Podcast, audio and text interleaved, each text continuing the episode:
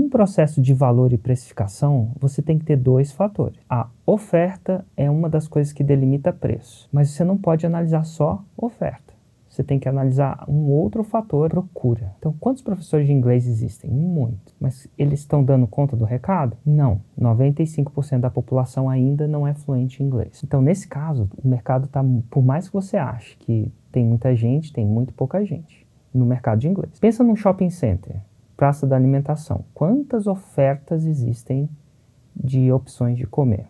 10, 20, lado a lado. Mas por que, que eles pagam aquele aluguel exorbitante de um shopping center? Porque ele não paga só aluguel, ele paga porcentagem do faturamento. Mas por que, que ele vai lá no shopping se ele pode ir ali na esquina e não ter nada dessa brincadeira? Por mais que tenha muita gente, não é suficiente analisar só uma das variáveis. Então, a pergunta que eu te faço é o seguinte: o mercado tá igual ao inglês?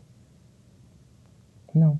Isso é o suficiente, mais do que o suficiente para um 6 em 7 mais do que suficiente para múltiplos 6 em 7.